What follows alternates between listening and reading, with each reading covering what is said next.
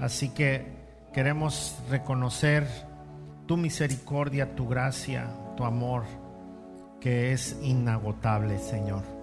Bendito seas, bendito seas. Es inentendible, así como dice este canto, más profundo que el mar, hasta el cielo, hasta lo inentendible es tu amor para con nosotros. Gracias, Señor, por estar siempre ahí. Te alabamos. Queremos interceder por cada una de las personas que están ahorita con nosotros, Señor, reunidos en este servicio. A cada una de las familias aquí representadas, tú las conoces, Padre Santo. Tú sabes la situación de cada uno. Y también, Señor, queremos orar por la familia de nuestro hermano Chico y Alma, que pasaron un momento muy duro al perder a su hija. Te rogamos por consuelo para que ellos puedan asimilar esta situación eh, agarrados de ti, con la llenura de tu Espíritu Santo, Señor. Y que eh, ese consuelo que viene del cielo, Señor, pueda mantenerlos firmes y que no, no, no dure mucho tiempo este dolor emocional, aunque el dolor siempre va a estar ahí, Señor. Oramos por ellos y les bendecimos.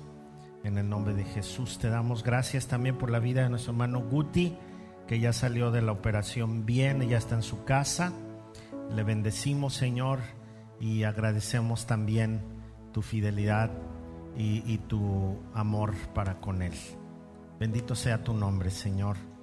Y háblanos esta noche, que tu palabra haga mella en nuestro corazón, en el nombre de Jesús. Amén. Amén. Salude a su hermano que está ahí a un lado. Gracias a Dios. Gracias a todos nuestros hermanos que nos bendicen para llevar alabanza al Señor, alabanza cantada, ¿verdad? Porque hay muchas formas de alabanza. Y gracias a Dios por la bendición de estar juntos.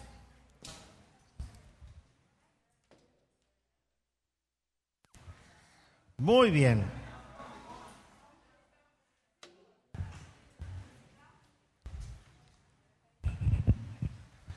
Estaba un hermano en, en, en, la tienda del pueblo y entonces todos sabían que él era cristiano. Y se, se quisieron burlar de él y se acercó uno y le dijo, oye, ¿y tú eres católico? Y entonces él le dijo, sí. Ah, sí, dice. Soy católico, apostólico y de Michoacán. y le dice el otro, no, así no se dice. Se dice católico, apostólico y romano. Y le dice el hermano, yo nunca he ido a Roma. Dice, yo nací en Michoacán. Así que yo soy de Michoacán y soy católico, apostólico y de Michoacán. Y entonces le dijeron, no, no, no, no, no, sí, dice, a ver, ¿por qué eres católico? Y el hermano estaba preparado para responder eso, ¿no? Y dijo, porque la palabra católico significa universal. Dice, y soy apostólico porque creo en el fundamento de los apóstoles, dice. Y soy de Michoacán porque ahí el Señor me permitió nacer. Y ya no se pudieron burlar de él. Nuestro hermano Agustín, de aquí de Campo, de Campo Acosta. Es verdad esto, ¿eh? Y, pero pues nos daba risa cuando nos lo platicaba, ¿no? Con su acento de Michoacán y tal. No, yo nunca he ido a Roma, dice yo, soy de Michoacán. Bueno, hoy, hoy vamos a hablar de, de, de algo bien interesante. Terminamos el libro de Génesis y quiero en estas semanas tocar algunos puntos que a veces la gente me pregunta y que tiene dudas acerca de esto. Eh, hubo una persona que me preguntó, pastor, ¿y nosotros en la iglesia tenemos apóstoles? Otra persona me preguntó, ¿quién es el apóstol de nosotros? Y otra persona me dijo, si ustedes no tienen apóstol, no, no tienen la verdad. Ahora,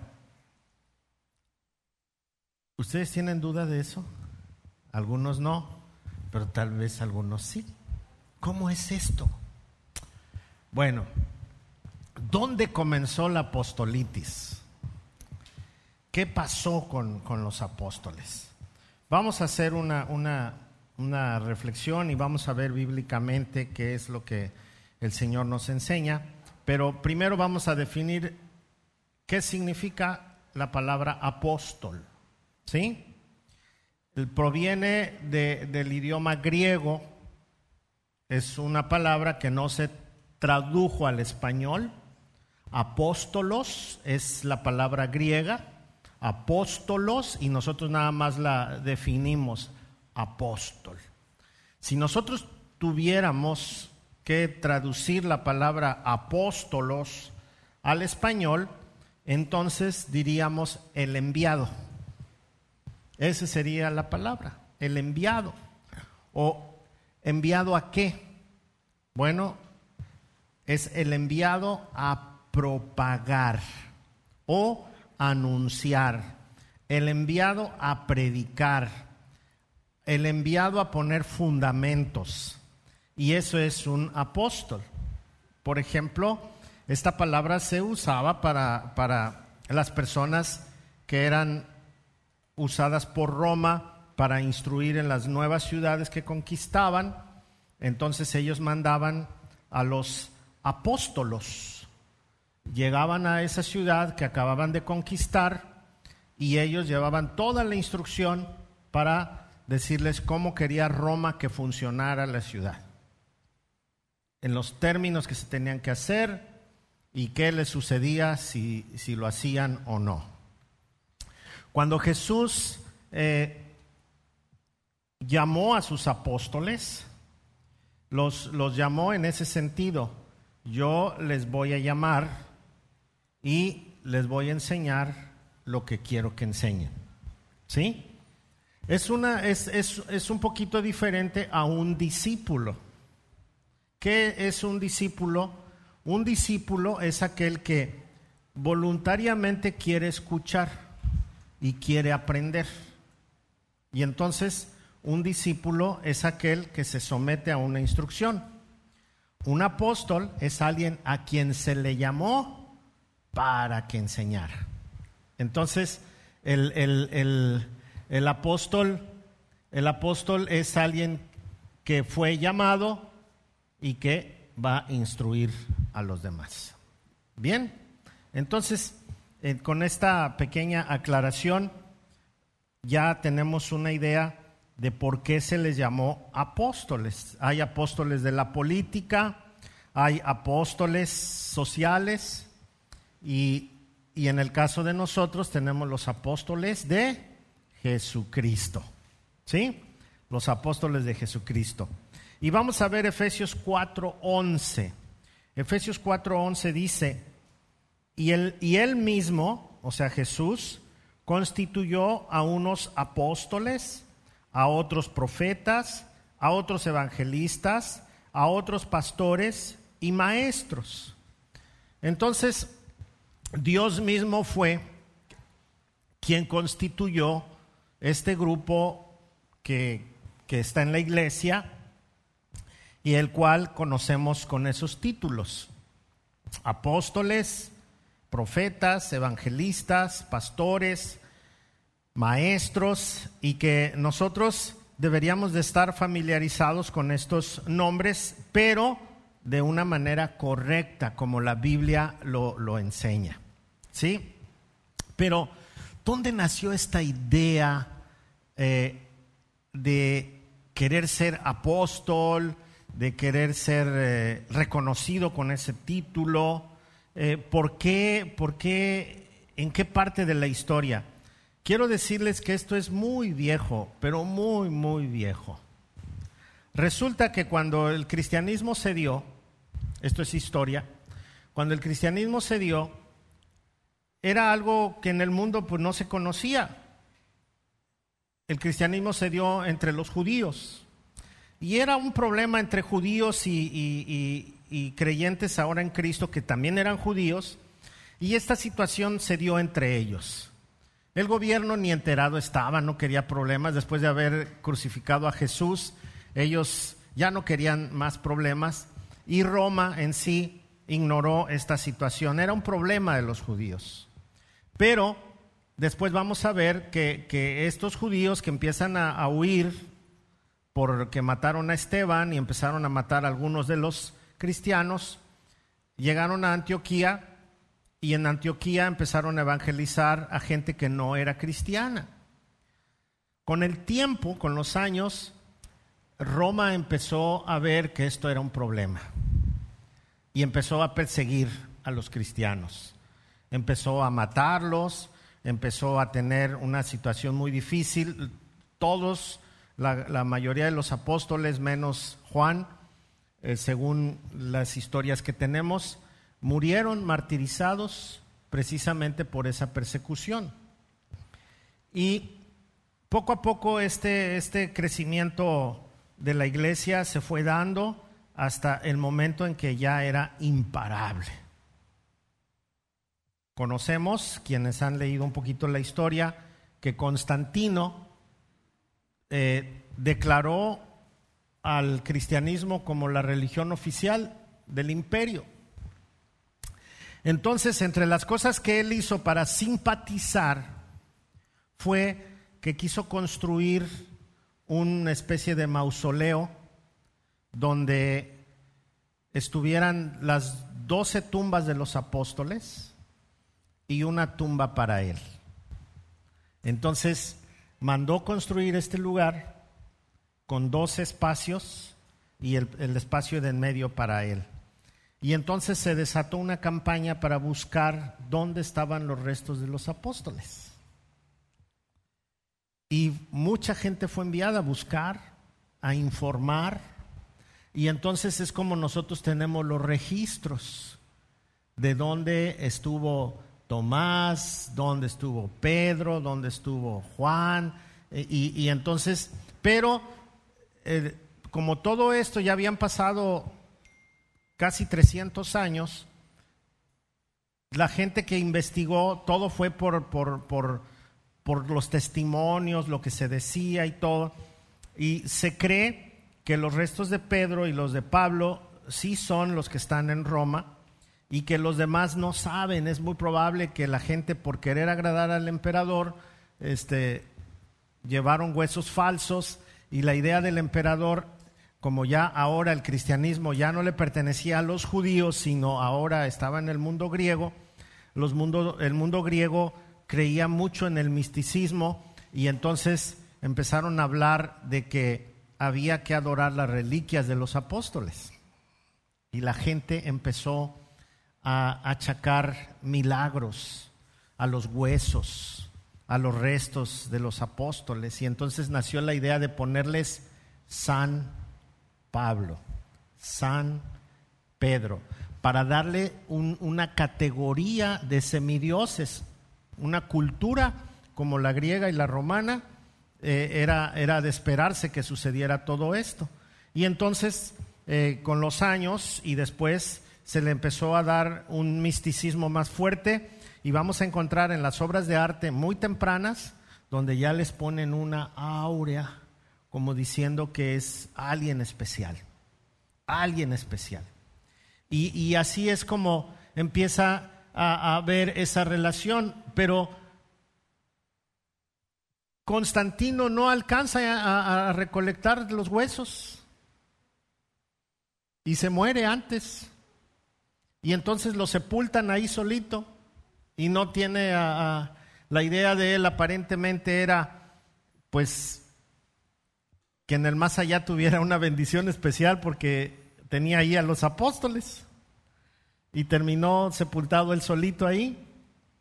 Entonces, a quien se le había dado, al obispo de Roma, se le había dado una autoridad grande, aunque habían tenido ahí problemillas con Constantino, la idea de, Constantino era llevarse los huesos y todo esto eh, a Constantinopla también.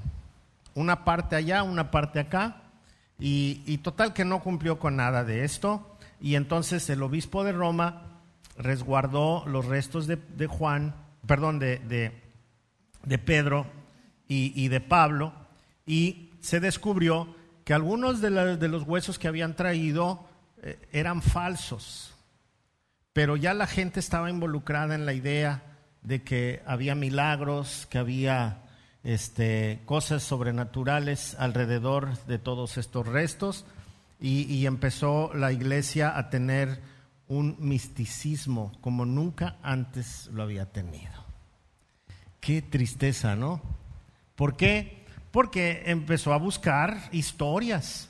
Algunas, algunas de las historias que nosotros tenemos de los apóstoles, algunas en parte son reales y en parte están alteradas inclusive de algunos de los, de los mártires, ¿no? Que, que, por el misticismo que ocurría es como, como, como nos llegó la historia a nosotros y modificada para darle un grado todavía mayor, como el que no morían al instante eh, después del martirio o, que eran quemados y aún dentro del, del fuego seguían hablando y perdonando a la gente cosas así, que empezó a haber milagros alrededor de la fogata, cosas que, que, habían sido inventadas para darle un grado mayor.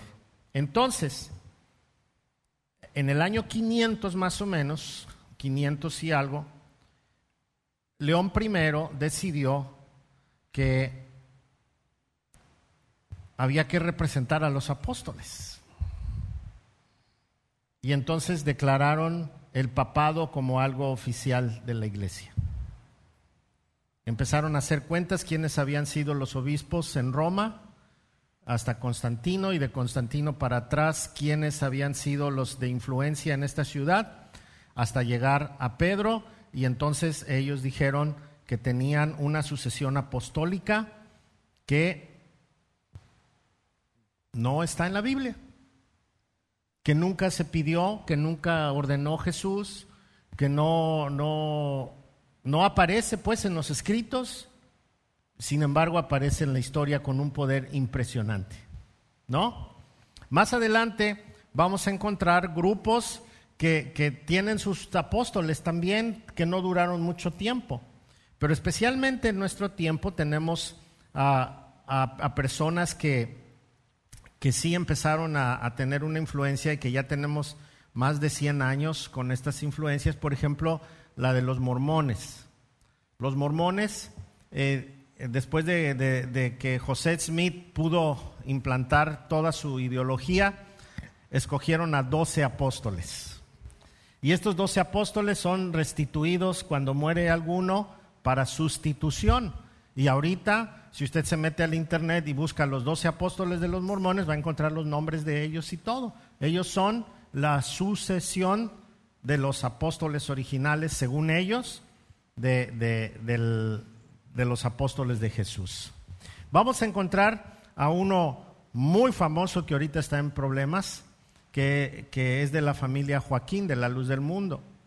Ellos dicen que Dios restauró el apostolado y que Dios llamó a, la familia Joaquín para el apostolado. Y entonces este no tiene, no tiene revocación. En el caso de, del que está preso ahorita, dicen que hasta que él muera va a dejar de ser apóstol. Entonces, este es uno de los, de los pues apóstoles modernos. Y también vamos a encontrar en otro grupo de los apóstoles modernos aquellos que administran muchas iglesias. Y que igual por el misticismo que, que, invade a la iglesia le dan cierto lugar, cierto poder, cierta autoridad que no tienen, espiritualmente hablando, eh, bíblicamente hablando, pero que ellos se han adjudicado, muchos de ellos autonombrado y muchos de ellos han abusado de la gente. Entonces, ¿la iglesia debe de tener apóstoles o no debe de tener apóstoles? ¿Por qué la Biblia dice que Dios constituyó apóstoles? Bueno, vamos a ayudarnos con, con la palabra correcta, que es la Biblia, ¿no? Y vamos a ir poco a poquito ir viendo algunos puntos importantes. Apocalipsis 2.2. Esta es una, eh, eh, la parte del Apocalipsis se le escribe a la iglesia de Éfeso. Y en el verso 2 le dice, yo conozco tus obras y tu arduo trabajo y paciencia, y que no puedes soportar a los malos, y has probado a los que se dicen ser apóstoles y no lo son, los has hallado mentirosos. Entonces estamos hablando que desde el principio hubo apóstoles falsos. Hubo apóstoles falsos, hubo gente que decía que era apóstol y que aparentemente sí, había, había ahí inclusive milagros, ¿no? El, apóstol eh, eh, Pedro habla de esto, Judas habla de esto. Y, entonces eh, advierten a, la congregación de que tengan mucho cuidado de estos falsos profetas, de estos falsos apóstoles. Y entonces aquí en el Apocalipsis dice, le dice a Éfeso, reconozco tu trabajo y que has reprendido, eh, que has probado a estos falsos apóstoles. Y, entonces hay, esta, esta gran bendición. Pero también sí vamos a reconocer que hay un fundamento especial y ese fundamento es en los doce apóstoles. ¿Cómo sabemos? Entonces, si el apostolado sigue, no hay doce apóstoles, hay muchísimos más. Pero también la Biblia nos va a decir cuántos apóstoles va a haber y cuántos apóstoles va a haber en el cielo. Amén. Mire, Apocalipsis 21, 14.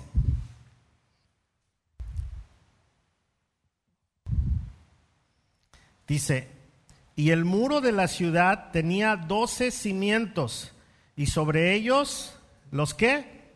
Los doce nombres de quién?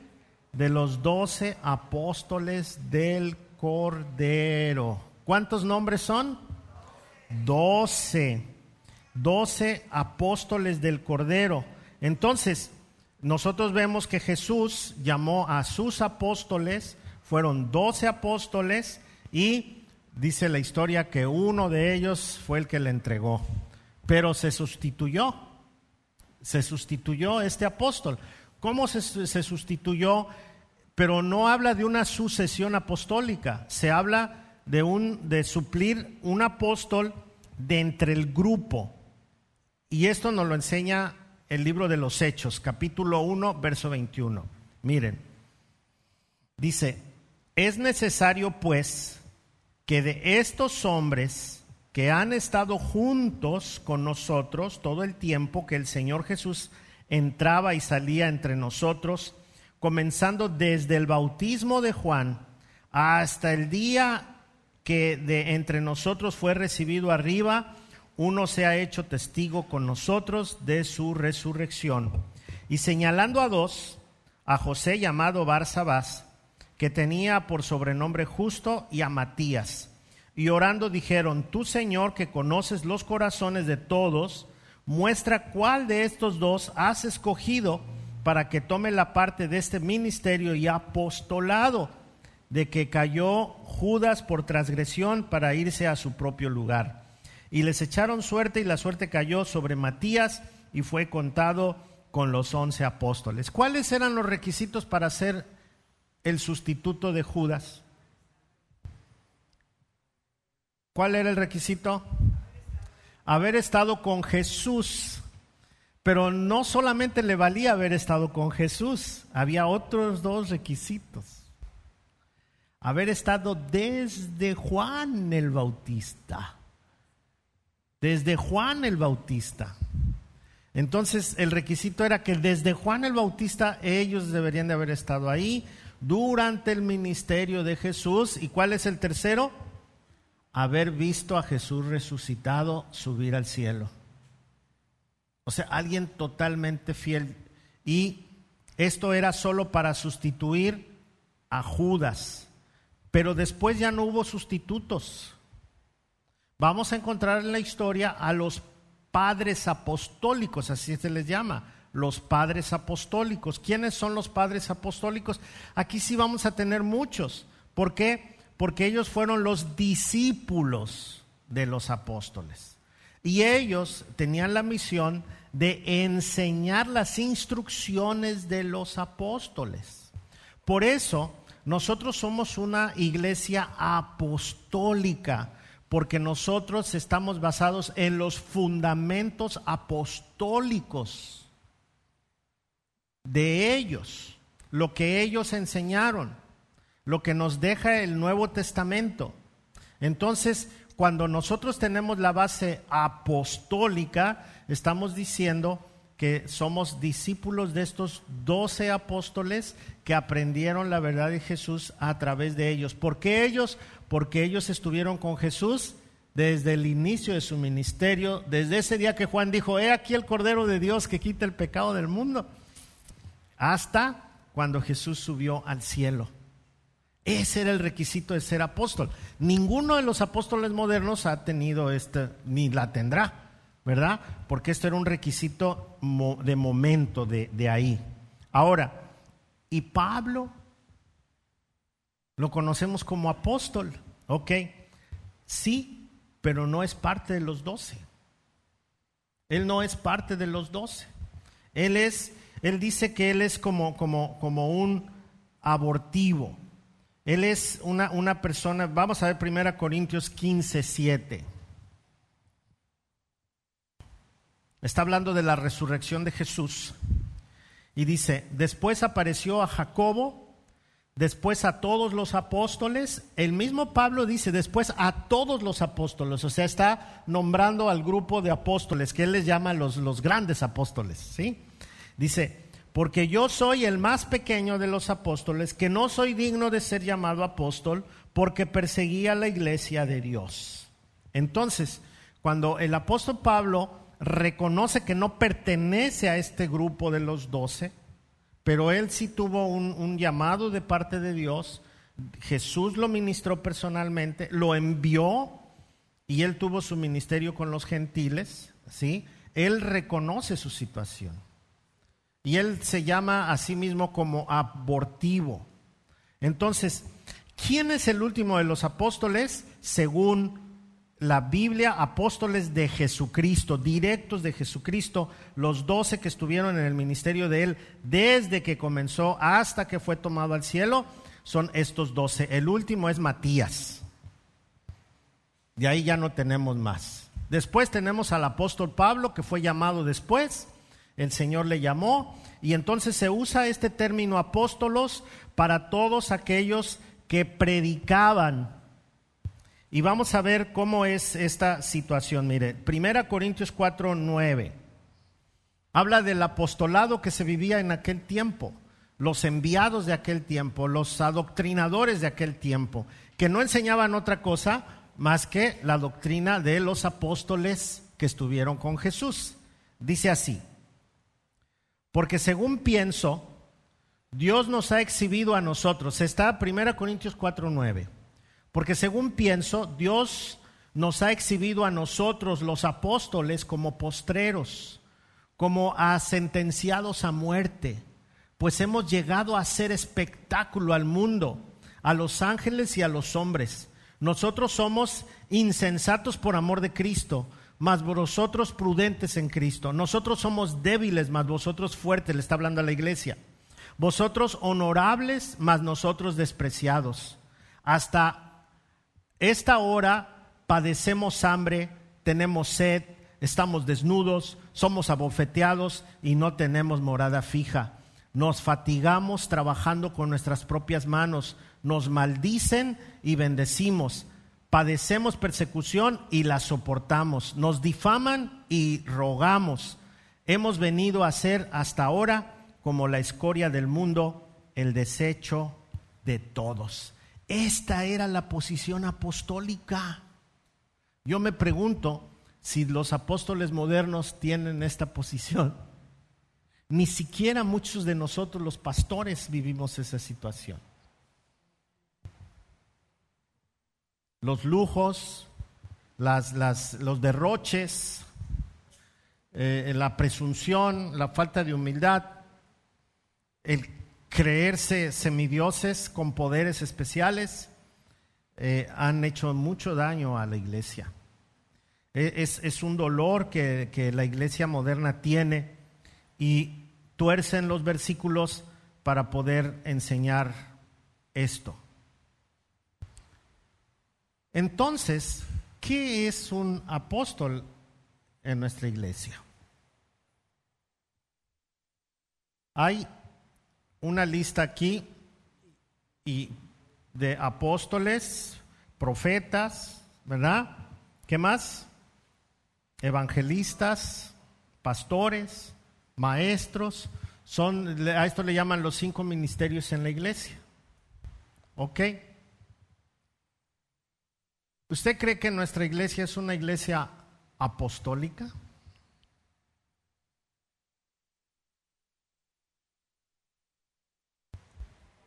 Cuando nosotros como iglesia designamos a alguien para que plante una nueva iglesia y que empiece a trabajar en esa área para empezar una nueva iglesia, esta persona se convierte en un apóstolos.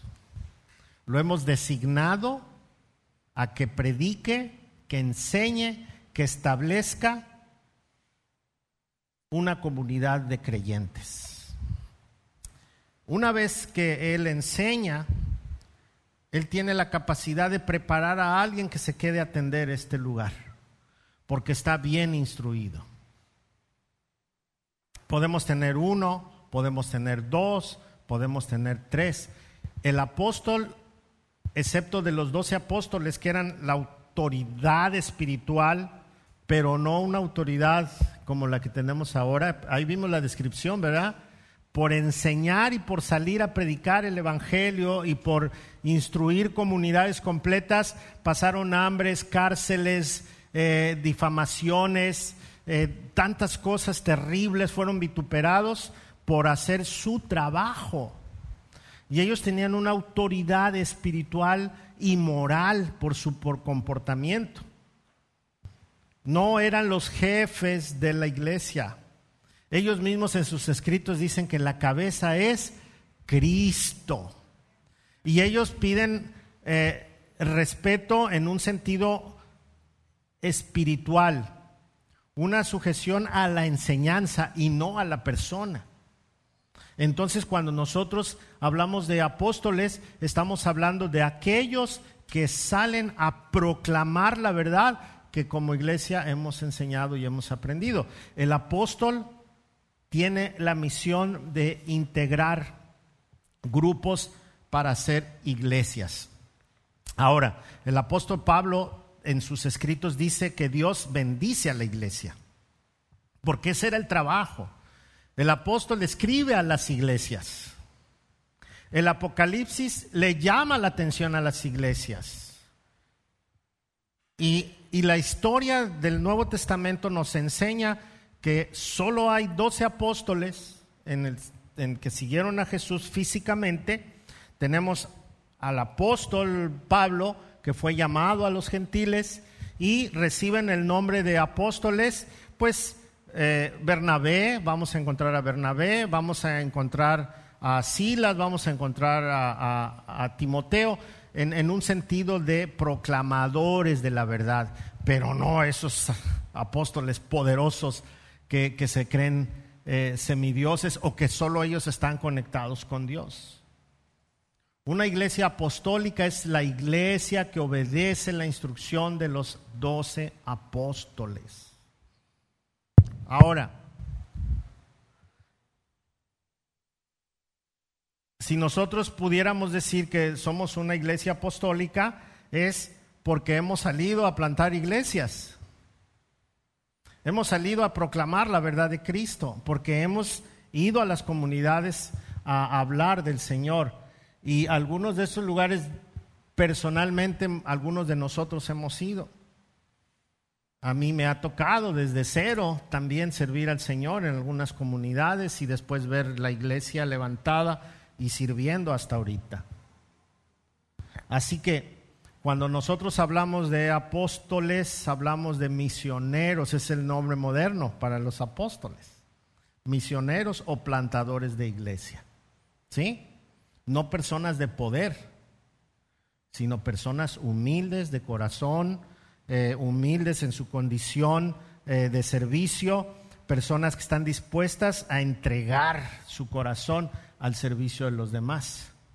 y no personas que reciben pleitesía, que reciben los diezmos de los demás, que, que, ordenan a los pastores que se sujeten a ellos. Ninguna de a la iglesia, no, no, no, estos son saqueadores de iglesias, lastiman a la congregación y nunca, nunca van a ser un apóstol bíblico.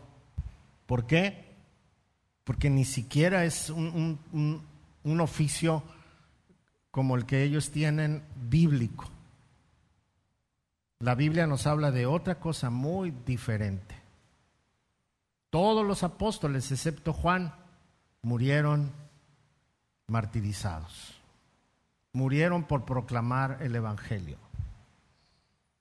Y Juan, llevado al exilio en Patmos, Dios le reveló el Apocalipsis y fue el único que murió anciano, pero que, que, que vivió el martirio como cualquier otro apóstol.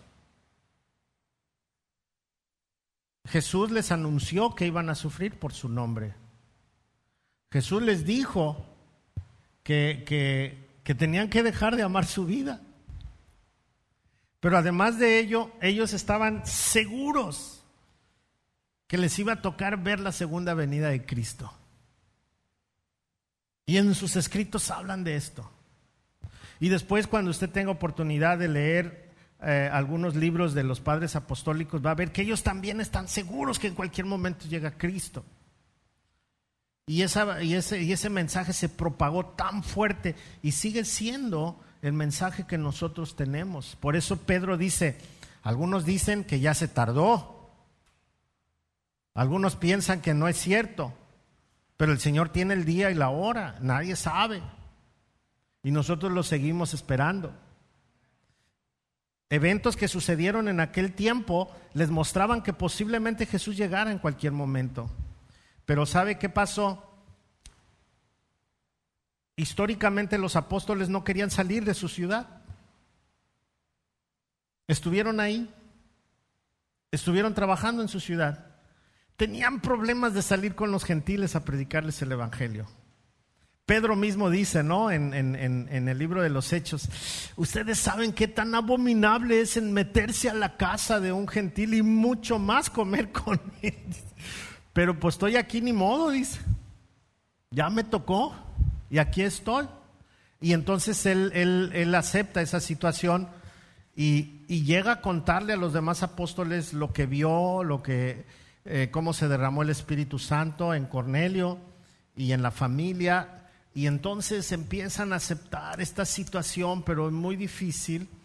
Y, entonces vamos a ver que en el año 70 viene una persecución terrible contra los judíos y entonces todos los apóstoles tienen que salir de su ciudad para ir a proclamar el Evangelio a donde fueron. Y vamos a ver en el Ponto, por ejemplo, vamos a ver en Roma, vamos a ver en Turquía, vamos a ver en diferentes lugares cómo fueron esparcidos los, los apóstoles. Y por eso en estas ciudades veneran a, a, cierto apóstol porque ellos creen que ahí está su tumba y que ahí es donde ellos predicaron y por eso hay ese tipo de idolatría. Pero fomentada después por Constantino cuando mandó buscar los restos de, los apóstoles empezaron a ver cosas místicas alrededor, ideas que inventó la gente y, entonces se dio lo que se dice en aquel tiempo, la apostolitis de aquel tiempo, ¿no? Buscando a los apóstoles. ¿Qué estamos viviendo ahora? Mm. Una vez me preguntó un hermano que cuántas iglesias habían salido de PIB. Le dije 18 iglesias y me dijo, oh, tú, entonces tú eres un apóstol, así me dijo. Y le dije, pues realmente no. Sí, sí, me dijo así con mucha insistencia. No, le dijo. Además, ese término yo no lo merezco. Quienes han estado trabajando en la obra y han plantado la iglesia, ellos sí se lo merecen. Y, y no, no, no uno. Y entonces me dijo, entonces, ¿qué, qué término podrías usar? Le dije, Si te dijera que ni pastor soy, se espantó. ¿Cómo que ni pastor eres? No, le digo. Me falta mucho para ser pastor. Le dije que tradicionalmente le digamos al que preside pastor es una cosa y que tenga yo el don pastoral es otra cosa. Hijo, me dijo, ahora sí estoy confundido, me dijo. Entonces, ¿no crees en el apostolado? Sí creo en el apostolado. Entonces, ¿tú no eres un apóstol? No soy un apóstol. No te entiendo, me. Pues no, porque no lee bien la Biblia. Mire, le voy a poner un ejemplo. Va a decir, entonces usted no es el pastor. En términos tradicionales, sí. Y en la Secretaría de Gobernación también. Porque así es como nos registran. Pero me voy a salir del tema del apóstol para que vea cómo nos confundimos a veces. ¿Cuál es el pastor que nombra la Biblia? En términos correctos, el pastor tiene un don de parte de Dios para reunir a gente.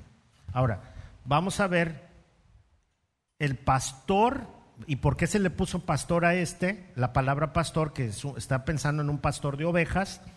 ¿Se acuerdan cuando les, les enseñé que un pastor del Medio Oriente no tiene muchas ovejas? Lo máximo que llega a tener son 50 ovejas y ya son muchísimas, ¿no? Regularmente tenían de a 20, 25 ovejitas y tenían varios pastores. Cuando regresaban todos al redil, el pastor dueño de las ovejas las contaba y de ahí viene que, híjole, me falta una. Y los otros eran trabajadores nada más y entonces el dueño sale a buscar a la que se perdió. Ok, pero, pero regularmente tenían 25, 30 ovejas, máximo 50, porque si no, no podían cuidarlas. Y las llamaban por su nombre y las cuidaban y todo. Ok, ese, esa figura pastoral se pasó a la iglesia. ¿En qué sentido? De que un pastor es aquel que puede cuidar de un grupo pequeño, que lo visita, que lo cuida, que lo, que, lo mima, que lo apapacha. ¿Sí? Entonces en la iglesia, en ese término, debe de haber muchos Mire, yo veo cómo hay pastoreo. Por ejemplo, Paquito se comunica con los de la cárcel, los que el ministerio de la cárcel. Se comunica con el ministerio del, del hospital. Y les llama, y los anima, y los cuida, y les dice, ¿qué, qué función está haciendo Paquito? Pastoral. Esa es una función pastoral. Amén. Y así hay muchos hermanos dentro de la iglesia que hacen funciones pastorales. La Biblia habla de unos que dice los que predican y los que presiden. Entonces, yo no soy un, pastor así. No sé por qué, no puedo. Si puedo, yo, miren, mi, chamba, mucha de ella la hago en la puerta. Cuando yo recibo a la gente, hola, ¿cómo estás? ¿Y cómo andas? No, pues que bien, y que esto y que aquello. Y ahí me entero de todo. Y entonces sé que el hermano necesita aquello, que el otro, que ya se peleó con el esposo, con la esposa, que, y en la puerta encuentro de todo, ¿no? Y, saludo a todos, inclusive de todos los cultos, los conozco a todos. ¿Por qué? Porque yo personalmente los recibo a la mayoría. Y cuando llega alguien nuevo, me doy cuenta. Cuando alguien llega y me dice, es que yo vengo aquí, no, no, no, no, Piensan a veces en domingo que hay mucha gente que no me doy cuenta. Pues sí me doy cuenta. Y algo que yo hago es predicar y enseñar. Y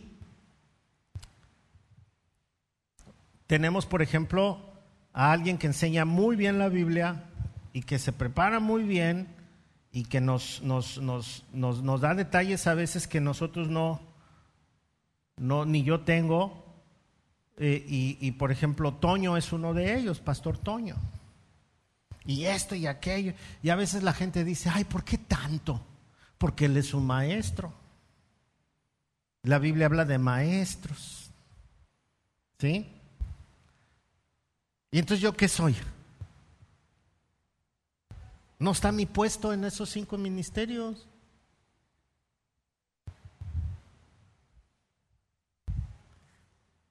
Les voy a decir algo que les va a dar así mello. Mi trabajo es de profeta, pero no los profetas modernos. La palabra correcta de la Biblia en griego es el que lee y anuncia. Entonces, cuando yo leo y anuncio, estoy haciendo un trabajo que profético. La palabra naví se usó solo para los profetas que recibían de Dios el anuncio y ellos lo daban. Ese es naví en el Antiguo Testamento. En el Nuevo Testamento ya no encontramos esta palabra naví por ningún lado. ¿Sí? Y tenemos otro término que es el adivino, que también se le llama en algunas culturas como en la de nosotros profeta. Y eso es lo que se practica en muchas iglesias ahorita. Oh, Dios me dijo que te va a dar esto. Dios me dijo que vas a prosperar. Dios me eso es una adivinación. Porque el profeta del Antiguo Testamento anunciaba el juicio de Dios. Y en el Nuevo Testamento anuncia el mensaje de los apóstoles. Entonces, hay quienes tienen el oficio y tienen también el pastorado, pero es muy difícil que alguien que tiene el don pastoral pueda, eh, con el don pastoral, poder abrazar a un grupo grande, porque él, su corazón está en un grupo pequeño. Pero estamos tan confundidos en la idea de, todos los sistemas que hemos puesto en la iglesia que, que a veces no sabemos ni para dónde corremos. Entonces, nosotros sí tenemos trabajo apostólico. Amén. Pregúntenle a Jaimito. Aunque hemos trabajado por muchos años en el magisterio, pero ahorita él está tocando picar piedra. Y él está empezando prácticamente una nueva congregación. ¿no? Tenemos a, nuestro hermano Rodolfo Gómez allá en la Ciudad de México, que le tocó empezar una nueva iglesia. Nuestra iglesia lo apoyó económicamente, en oración, moralmente, todo, y el Señor lo llevó hasta buen término. Entonces nosotros somos una iglesia que envía también. ¿Sí? que estamos trabajando en el ministerio apostólico. ¿Qué es el ministerio apostólico? Proclamar las verdades de Jesucristo. Las verdades que los apóstoles, los doce, enseñaron y que ahora nosotros enseñamos. Ese es el ministerio apostólico. No es el ministerio de poder de la persona soberbia, altanera, que da órdenes y. No, ese ni a cristiano llega. ¿Por qué? Porque uno de los, de los principales eh, eh, características de, una persona que sirve al Señor tiene que ser la humildad. No puede ser una persona soberbia que, que pisotea a los demás. Y ese es el tipo de apostolado que se está practicando el día de hoy. Que siente que lo deben de servir como si fuera un rey. Y no es correcto.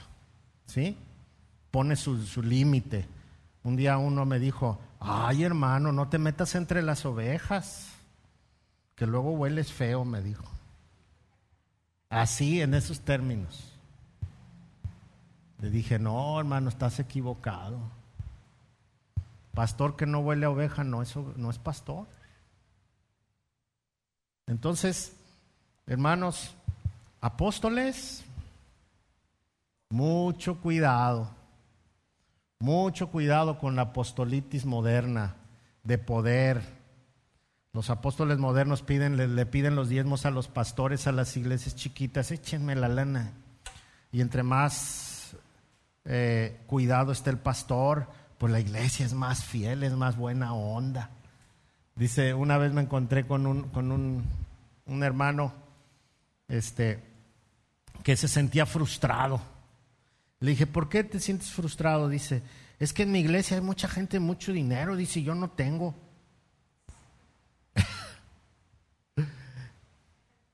Digo, ¿tú eres el pastor? Sí, yo soy el pastor. Ah, pues dile que no eres millonario porque ellos no quieren. Pues nomás por eso. Le digo, ¿pero para qué quieres ser millonario? Oh, pues es que es una evidencia de que estoy haciendo bien mi trabajo. No, no, el dinero nunca va a ser una evidencia de que estás haciendo bien tu trabajo. Ni el dinero es una evidencia de prosperidad tampoco. Nuestra prosperidad debe ser espiritual, moral, de testimonio, de amistades, de amor. Y si a eso le añadimos la económica también, pero no es la más importante. No es la más importante. Es un medio, sí, pero no es, no es una forma de medir la bendición. Cuando usted esté siendo usado por Dios, cuando yo esté usado, sea usado por Dios y prediquemos la palabra y anunciemos el Evangelio a donde quiera que vayamos y las oportunidades que busquemos, entonces estamos haciendo nuestra chamba, estamos siendo prosperados. Amén. Me, me, me llamó la atención, nuestro hermano chico murió su hija, jovencita, 34 años, el, el, lunes por la mañana, y fuimos al, al, funeral. Entonces por la pandemia no dejan entrar al salón, y entonces nos metimos al salón, y pues éramos puros hermanos, y yo prediqué ahí un sermón. Sí había unas cinco o seis personas que no eran cristianas y estaban muy atentas, muy respetuosas. Y pues les predicamos. Y entonces la hermana Lucy dice, éramos puros hermanos. Sí, ¿verdad? Le digo. Y te quedas así como que, híjole, reevangelicé a mis hermanos. Y le digo a, a Samuel, oye, Vamos a hacer un culto aquí en la calle.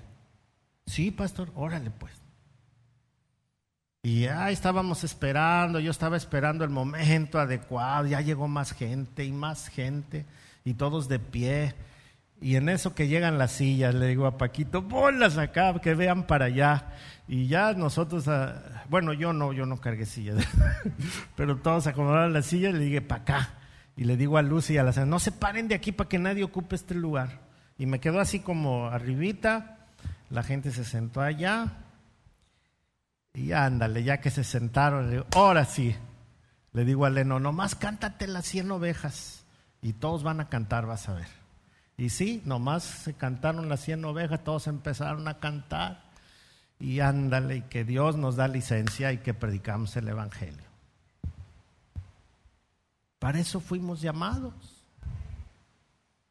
si me diera pena y porque estamos en la calle, pues, pues, no. Así comencé yo mi ministerio, en la calle, predicando.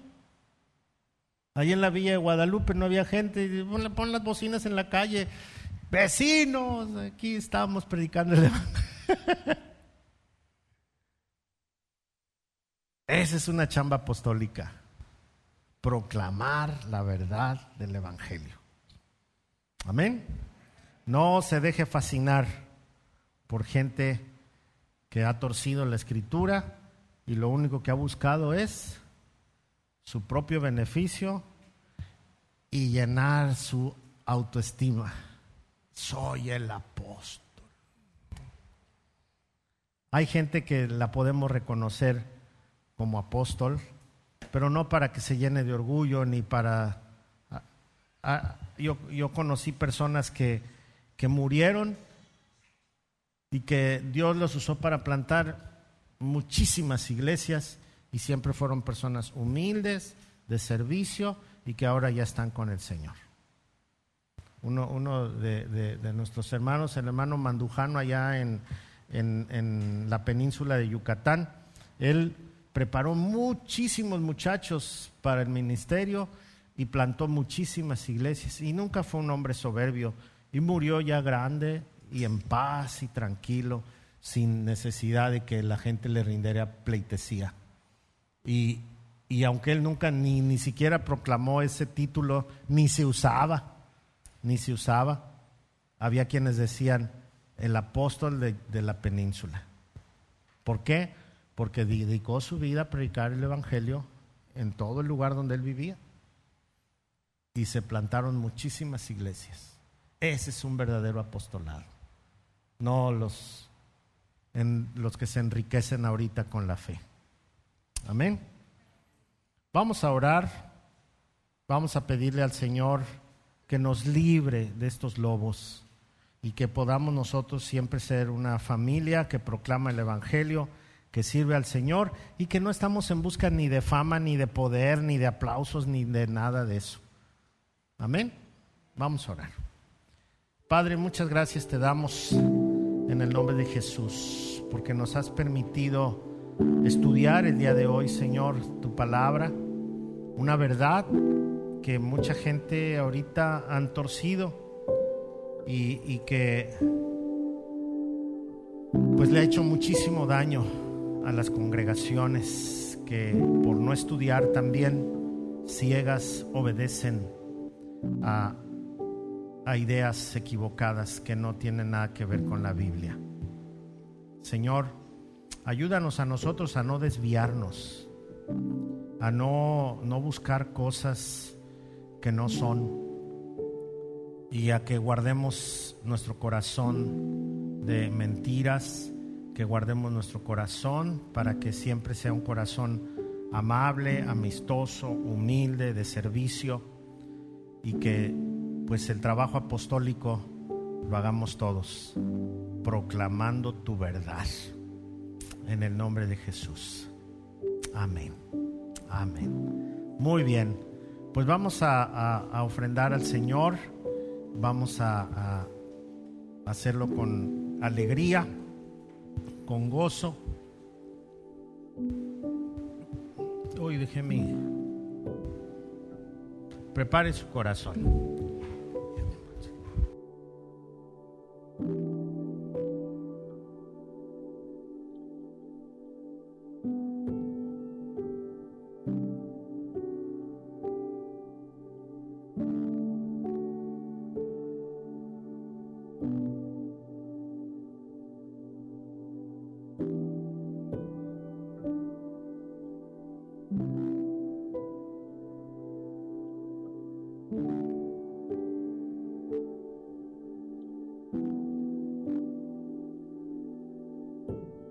Puede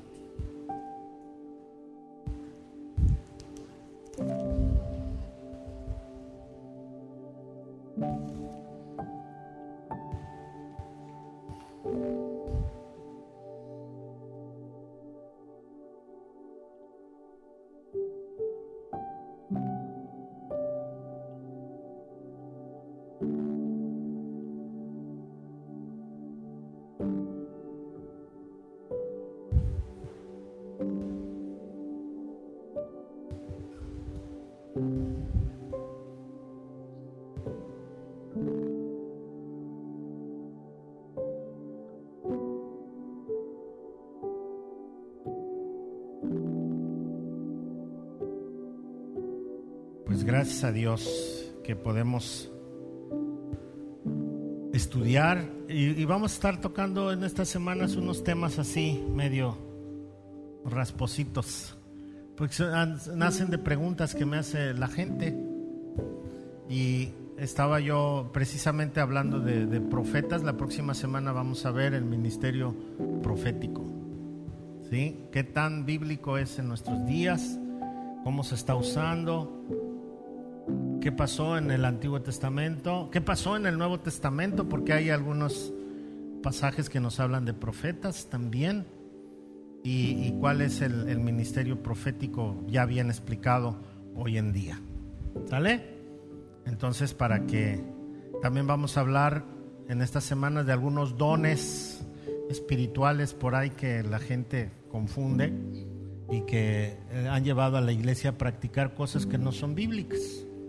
Entonces, para que aprendamos y afiancemos nuestra fe. Si conocen a alguien, invítenlo, que venga los miércoles. Y si no, que vea los, los videos. ¿Sale? Muy bien.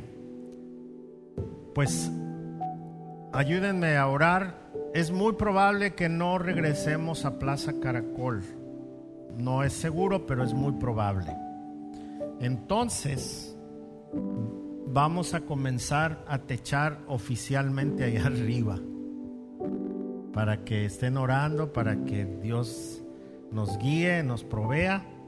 Y vamos a empezar a poner ya vigas fuertes para un techo en la parte de arriba. Por lo menos lo que es el patio ahorita.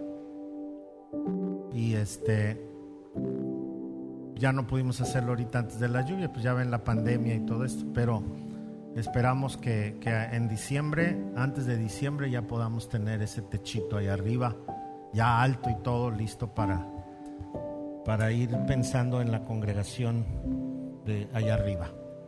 ¿Sale? Para que oren y pues entre todos cooperemos cuando sea el tiempo necesario y, que Dios nos vaya. Lo vamos a ir haciendo despacito, al cabo no llevamos prisa. Tal vez si tuviéramos mucho dinero si lleváramos prisa, pero como no tenemos mucho dinero, pues no llevamos prisa. Ahí no la llevamos. ¿Sale? Ok, póngase de pie, por favor.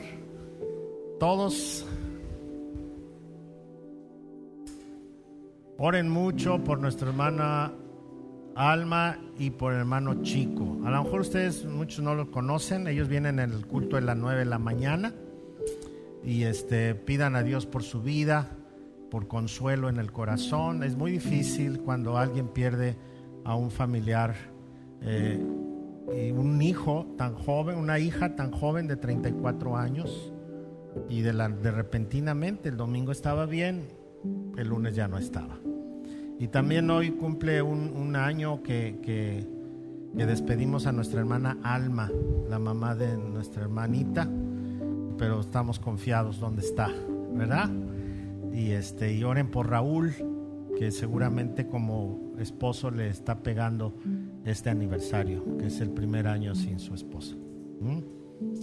Muy bien, ponga su mano en el corazón y diga conmigo, Señor, úsame para proclamar tu verdad, la verdad bíblica. Quiero ser un apóstol, proclamador, anunciador, quien enseña tu verdad a quien no la conoce. En el nombre de Jesús. Amén. Estamos despedidos. Dios me los bendiga mucho. Gracias por estar aquí. Bienvenidos todos. Están en casa. Bendiciones a todos.